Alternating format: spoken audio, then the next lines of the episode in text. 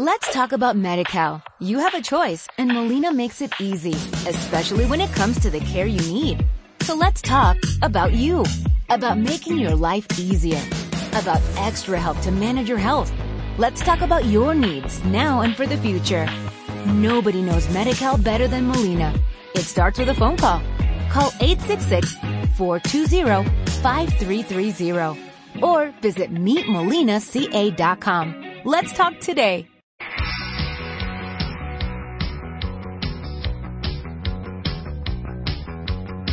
Rojo y negro en Radio 4G.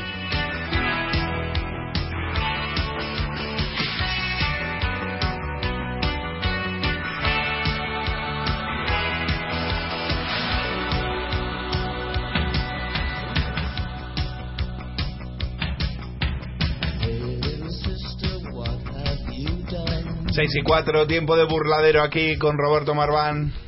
¿Qué tal, Roberto? Hola Luis, ¿qué tal? Bueno, bien. Bien. La verdad que muy bien. Me alegro. Bueno, vamos a hablar. Bueno, te proponía también, como somos suscriptores de la revista Leer en Sí. Periodista Digital, nos encanta estar. Tenemos ahí a Lorenzo Rodríguez que nos pone al tanto de todo lo que va pasando en la cultura, en los libros, la Sí, actualidad sí. de los libros, pero eh, te lo proponía porque leer cumple, cumple años. Claro, son, son 30, ¿no? Es un buen momento porque para que una publicación impresa tal cual está hoy cayendo la que cae en España y en el resto de- del mundo eh, haga 30 años nos parecía lo suficientemente noticioso como para cerrar esta semana de burladeros hablando con su director, con Aurelio Loureiro, que tenemos ya aquí con nosotros. Y precisamente de este aniversario de la revista Leer, vuelvo a repetir, ya son 30 años nada más y nada menos, vamos a dedicar los siguientes 26 minutos de charla. Aurelio, bienvenido, ¿qué tal? Eh, es un placer. Buenas tardes, muchas gracias. Y, y nada, a vuestra disposición. La revista Leer, decana de libros y cultura. Una pregunta, ¿en España se lee lo suficiente como para que una revista de este tipo pueda subsistir? Hombre, yo creo que se lee. Se lee a pesar de lo que se dice. Ah, Se lee. Por eso te lo digo. El, el asunto está en cómo se lee. Todo va evolucionando. Lógicamente, el desarrollo digital nos ha, nos ha metido en un lío de contradictorio, ¿no? Es decir, hay buenos lectores y luego hay jóvenes lectores que leen o que no leen, pero digamos que la imaginación va por otros caminos, por ejemplo, los videojuegos, etcétera, etcétera. Yo creo, o el el ebook, que bueno, a mí no me gusta excesivamente, pero, O sea, entiendo pero que tú eres entiendo- de los que sigue leyendo todavía tradicionalmente, los yo libros soy de toda la los vida, que ¿no? Tengo que estar que estar rodeado de libros en todos los sitios a los que voy y, y leo constantemente, claro. Me hablabas de, de los jóvenes, la verdad que es un tema eh, bastante importante y si quieres empezamos por, por ahí porque quería preguntarte tu visión en fondo y en forma de cómo ha cambiado la tecnología este, digamos, esta relación con la literatura. En el caso de los jóvenes puede- podemos pensar que tienen más distracciones, por así decirlo. Eh, a lo mejor cuando tú eras joven no había el problema, entre comillas, que puedo asistir con las tablets, los smartphones, eh, los iBook, eh, que bueno, son también libros, pero le hacen una competencia a veces un poco, digamos, extraña a lo que es el libro tradicional. Desde leer, ¿cómo habéis observado? ¿Cómo es, digamos, vuestra relación con el, con la joven Bueno, audiencia? Eh, no sé, en- primero de todo, no sé hasta qué punto tenéis, digamos, los datos de jóvenes que compren vuestra revista, que la conozcan, Em. que la sigan. Nosotros tenemos un compañero que es Lorenzo Rodríguez, que es bastante joven y la lee, pero no sé vosotros qué, qué opinión tenéis al Nosotros respecto. tenemos datos de, de jóvenes que la siguen. Pero esto mismo pasaba entonces. Es decir, cuando yo empecé, había gente que leía, jóvenes que leían y jóvenes que no leían. Y no había el desarrollo electrónico que hay, que hay ahora. Entonces, ¿qué sucede? Que los jóvenes que leen, o los que les va el, el rollo, digamos, de la imaginación, quieren desarrollarlo y quieren aprender, igual escogen otro camino que no es la lectura. Luego tenemos Wikipedia, que aunque no sea perfecta, ahí están todos los datos.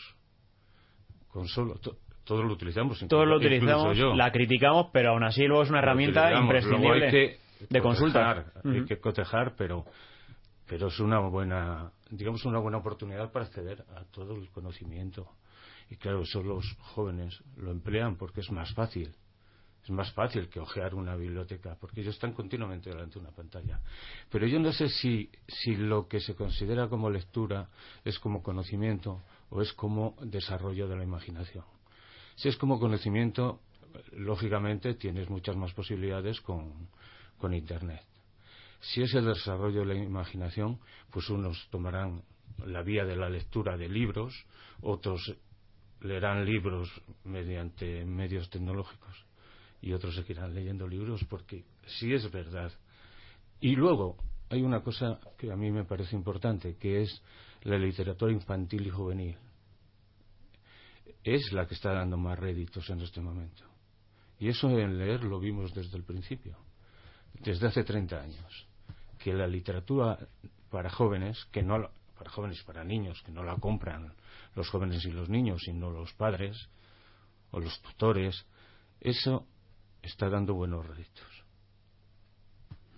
Aurelio, eh, tu relación con leer es, digamos, bastante intensa. Eh, tú eres ahora mismo el director de esta publicación que, ha habido, digamos, el, honor de, que se celebren los 30 años contigo director, pero cuando surgió esta revista, en concreto en el año 1985, tú eras ya colaborador.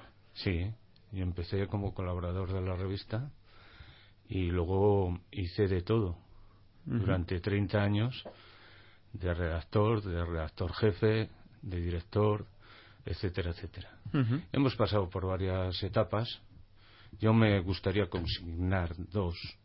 Una de la que empezó con, los fundadores de la revista, con Alfonso Palomares y Heriberto Quesada, y luego otra que se retomó, se refundó con José Luis Gutiérrez, que falleció hace dos años. Y habla y hablaremos hablaremos de, de, ellos si quieres para que la gente que digamos nos está escuchando pueda digamos diferenciar un poco esas esas etapas. Ahora hablaremos evidentemente era imprescindible si hablamos de los 30 años de la revista leer de los de, de José Luis Gutiérrez que ha sido además historia del periodismo español historia reciente que evidentemente ya se está estudiando en las facultades. Te preguntaba como anécdota lo cuentas aquí en los 30 años de la revista leer que cuando digamos eh, a ti digamos eh, eras colaborador en ese año en el que surge la, revista y te encargan hacer las primeras reseñas fruto de esas colaboraciones a ti te pilla además en el año en el que te habías casado no me casé justo justamente antes de la revista. Ajá.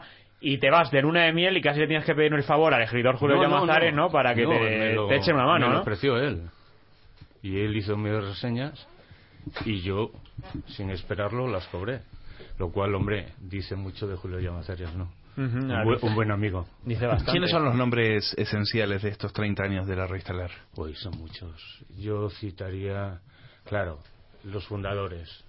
Lo que le he dicho a nuestro compañero ahora, el, refundador de la revista, José Luis Gutiérrez, muy importante, pero ha habido muchos personajes, Luis Mateo Díez, eh, José María Merino, mm, Manuel Longares. Todos sois grandes escritores, por otro lado. Hombre, ellos sí, yo estoy en ello.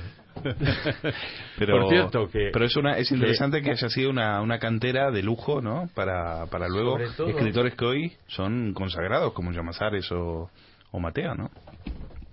Sobre todo porque yo pienso que son una cantera de muy buenas personas, de gente no subida. Es decir, son llanos, son son gente natural y muy amigos. ¿Cómo es la redacción de la revista Leer?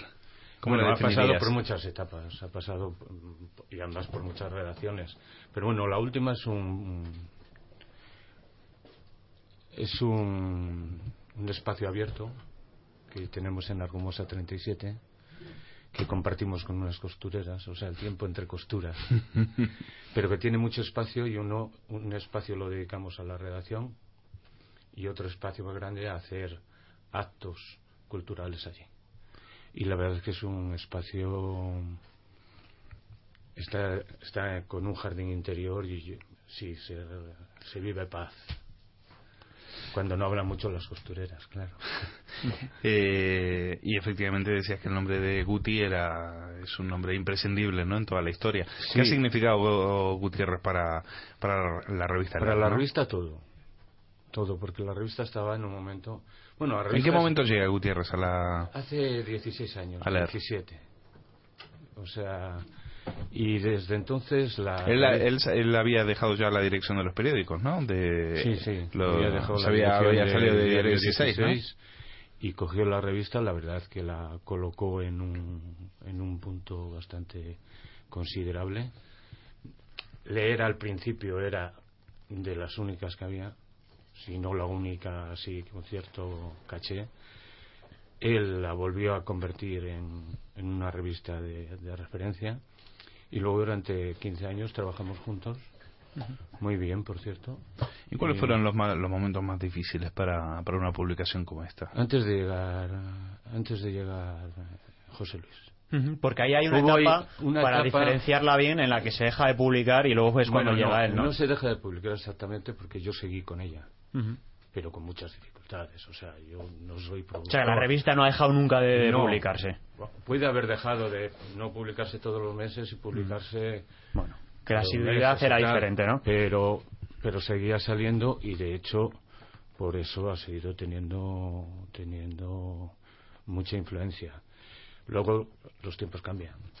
Eh, ahora estamos en un momento. Y Aurelio, di la verdad, que no nos escucha nadie, los escritores. Nada, nada. Son muy egocéntricos. ¿Qué, ¿A qué le temen más? ¿A una crítica de leer? o un micrófono. Hombre, hubo un tiempo que hubo un tiempo que la crítica de leer, yo creo que todavía todavía existe. Lo que pasa es que ahora con la web están muy metidos en el Twitter y en Facebook y esas cosas. Y yo creo que que lo otro, la crítica, yo creo que está en Internet. Te lo pregunto porque el mundo de la cultura es un mundo muy particular. Es, muy peculiar. Es un mundo de egos también. También hay, también hay como en el espectáculo, como en la televisión, como en el teatro. en la cultura también, también hay mucho ego. ¿eh? cosa, hay mucho. Pero yo digo, si no ganamos dinero, algo tenemos que tener, ¿no? Por una cultura, ¿no? no, pero, pero yo repito lo que decía antes. Les hay, y no voy a citar a, a ninguno, lógicamente. Además, yo me llevo muy bien con todos. Espero que, que lo que pienso sea verdad. Es que una revista como esta no puede tampoco tener mala relación con a los, consagrados. Que son amigos, la verdad que no tienen ningún ego o por lo menos que me hayan demostrado a mí. En el mundo de la cultura una, una crítica dura, una crítica despiadada, eh, puede eh, puede saldarse con una enemistad. Puede. ¿Ha pasado? ¿Os ha pasado? No, porque nosotros desde el principio. que iba a preguntarte ya por un ejemplo, ya me quedo sin el ejemplo. Tenemos un, un criterio y es de, de los libros que no nos gustan no sale directamente. No sale porque nosotros lo que hacemos es recomendar libros para leer. Sí. Podemos equivocarnos. Sí. Pero recomendamos libros. Entonces no podemos recomendar uno que nos parece malo. Claro. Luego está, vamos a ver, la trampa, la parte oscura. Es decir, hay cosas que tienes que tratar, te gusten o no te gusten.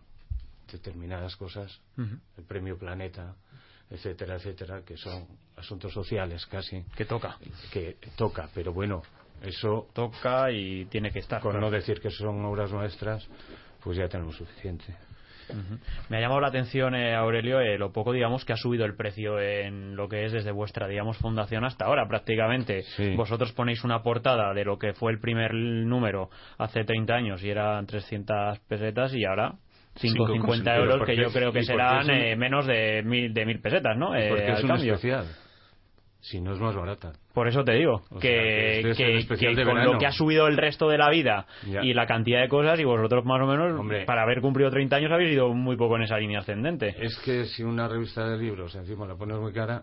Ya, ya me imagino, pero como el papel siempre entendemos que es caro, eh, de alguna manera tendréis que subsistir los demás. Tenemos que matar para buscar publicidad y patrocinios y cosas. ¿Cómo ves a la literatura española, a los escritores, a los nuestros? ¿Cómo, ¿En qué momento están? Yo creo que hay una parte muy negativa y una parte muy positiva. Y digo, hay una parte muy negativa porque las editoriales se han no vendido, pero sí se han dejado llevar por los libros de fácil lectura. Y entonces te encuentras con muchos libros que son el mismo libro. Novelas históricas eh, en determinados momentos porque al final dicen lo mismo y llevan el mismo patrón. Pero aparte de eso, hay escritores que están escribiendo muy buenas novelas. No sé decirte, para no Por ejemplo, la última de julio, ya que hemos hablado de julio, la última de julio... Como para no hablar. Me ha gustado mucho, me ha gustado mucho. De hecho, hemos compartido algún escenario y, y, el libro de él y el mío tienen ciertas concomitancias y ciertas cosas. Recuérdame el título de la última novela, Julio, porque le hemos entrevistado en eh, hace poco además. Y la, de la del agua, ¿no? Las diferentes formas de mirar el agua. Distintas formas, sí, distintas, formas de mirar el agua, correcto. distintas formas de mirar el agua. Muy buena novela. Quería preguntarte porque otra, digamos, más allá de las actividades que enfocáis a través de la, de la revista es que habéis abierto en el centro de Madrid el espacio Leer. Quería preguntarte exactamente, bueno, por su función y sobre todo por su acogida entre los madrileños. La acogida es buena. La acogida es buena. Lleva funcionando mm, poco más de un año o, o incluso menos y la acogida es buena. ¿Qué se hace en el Se hace todo tipo de presentaciones, actos. Vamos a iniciar una serie de tertulias.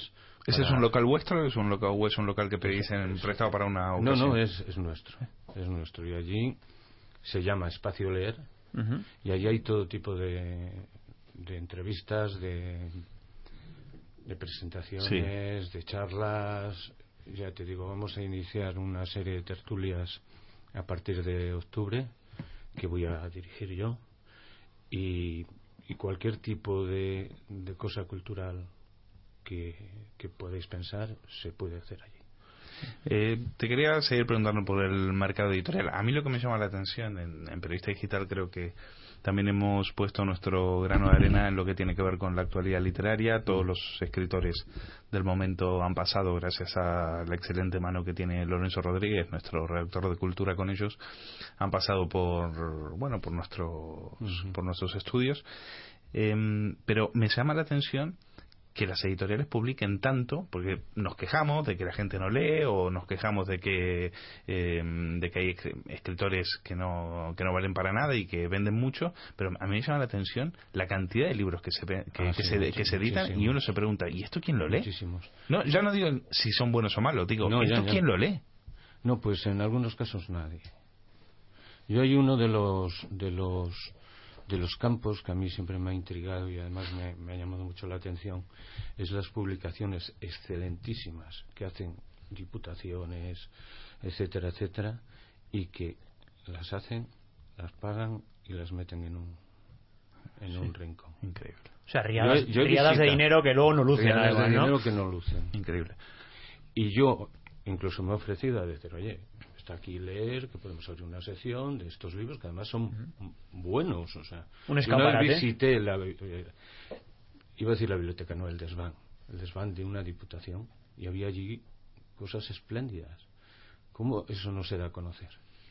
Bueno, fíjate, pues se me vienen dos ejemplos a la cabeza. La Diputación de Sevilla editando las obras de Chávez Nogales, que yo llamaba a la, Diputación de Sevilla y me decían no sabían de qué le estaba hablando y habían hecho una edición cuidadísima se lo habían hecho ellos y no sabían de qué le estaban hablando. Y me, eh, era, eh, no sabían de qué le estaba hablando hasta, que, hasta que encontré a alguien que sabía lo que era la obra de Chávez Nogales, que la habían editado ellos y tal. Tardé un montón de tiempo y, luego después me la enviaron, pero tardé bastante. Y luego también otro ejemplo de la Diputación de Navarra con una obra, con tres tomos trabajas, eh, muy trabajados sobre toda la etapa de la violencia de ETA y los asesinatos de ETA en Navarra, ¿no? Con tres tomos, una, un trabajo gráfico cuidadísimo. Yo creo que eso lo buscas en una librería de Madrid y no lo encuentras. No, no lo encuentras, no, porque no hay distribución de esas cosas. Entonces, claro, se pierden de que la gente sepa que hay una serie de publicaciones muy interesantes, muy bien editadas. ¿Y cuál es el negocio de editar autores a los que nadie lee? No lo sé. Yo realmente no lo sé. Pero hombre, yo creo que el sistema cultural, si, si solo si solo editas autores que, que la leen masivamente, se iría se iría a pique. Se iría a pique. Es decir, antes todavía algunas editoriales tenían, digamos, un autor fuerte, caso Pérez Reverte.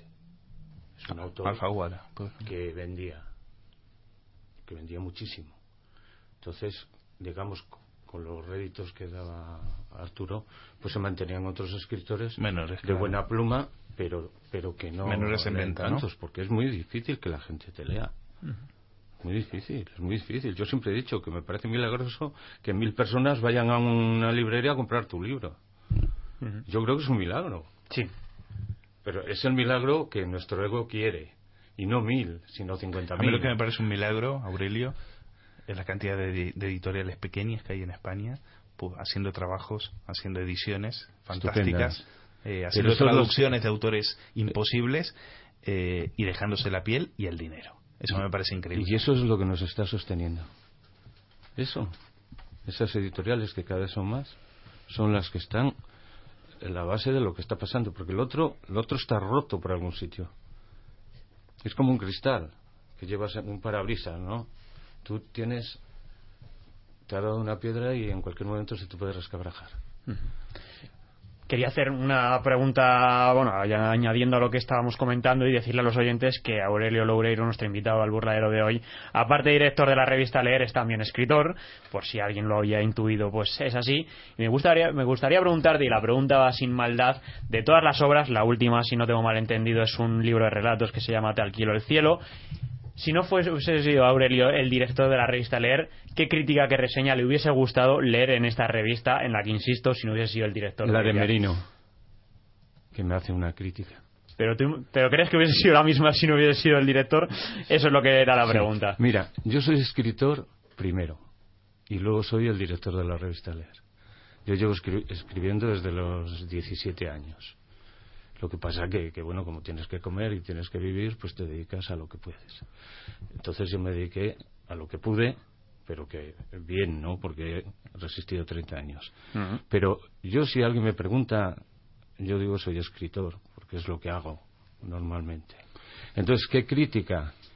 Pues no lo sé, no lo sé qué crítica. Yo creo que la de Merino es honesta, porque además me ha presentado el libro y ha dicho todavía muchas más barbaridades elogiosas.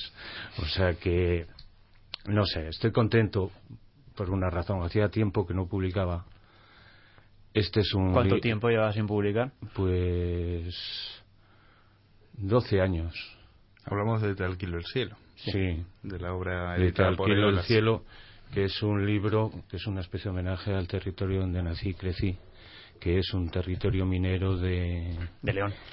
Sí, de un valle, del Valle de Sabero, donde crecí, donde viví una serie de experiencias no mineras desde dentro, sino desde fuera. Y la, y la verdad, ¿se la tuviste que le quitaste algo a la, a la, Como director luego le leéis del texto y que hay que quitar aquí algo. la guadaña? No, no pasé la guadaña. A, Merino no se le puede pasar la guadaña. La, censura no, la, no, no, va con él. Pero, pues nada, que nos quedamos sin tiempo, pero felicitarte por, por, esta, por este aniversario, por esta edición tan, tan bonita que han hecho de la revista Leer. 30 años. Y que invitamos a todos a que vayan a gastarse unos euritos, 5 euritos. 5.50. ¿Eh? En esto y en el libro. ¿Eh? Y en, sí, porque el, pack. el director de Leer tiene que comer. Pues ahí, ahí, le queda dicho. Gracias por haber venido. Muchas gracias a vosotros y hasta otra. Ya venimos.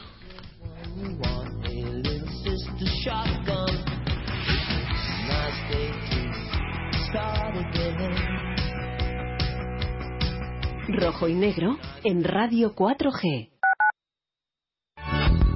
Cada tarde en Radio 4G tienes todos tus sueños a tu alcance. Solo tienes que aprender a conseguirlos. Mejor Imposible, un programa para alcanzar tus sueños, para lograr tus metas. Si puedes soñarlo, puedes hacerlo. Nosotros te damos las claves. Cada tarde de 7 a 9 en Radio 4G con María José Bosch. Porque a ser feliz también se aprende. Mejor Imposible en Radio 4G. ¿Has descargado ya la nueva aplicación móvil de Radio 4G? Busca Radio 4G en Play Store o App Store y disfruta de la radio cuando y como tú quieras. Radio 4G, la radio con alma.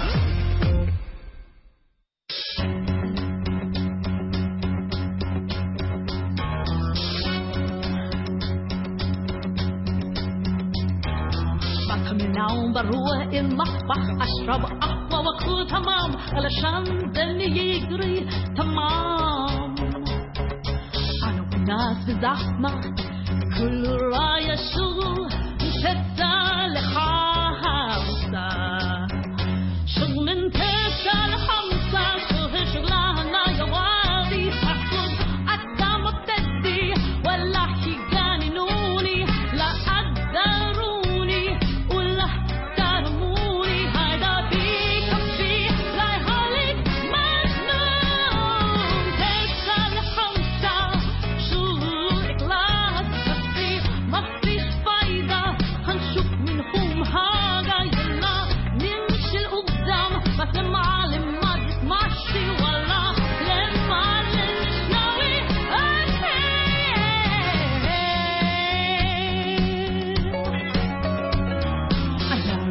عمرها بعد لكن عندي عمل بطيشها بياخد أحلامي بني أنا وهابي بالهوا تسوى نسعى اليوم نبطع بالأفضل والصيدية والسيرة أفضل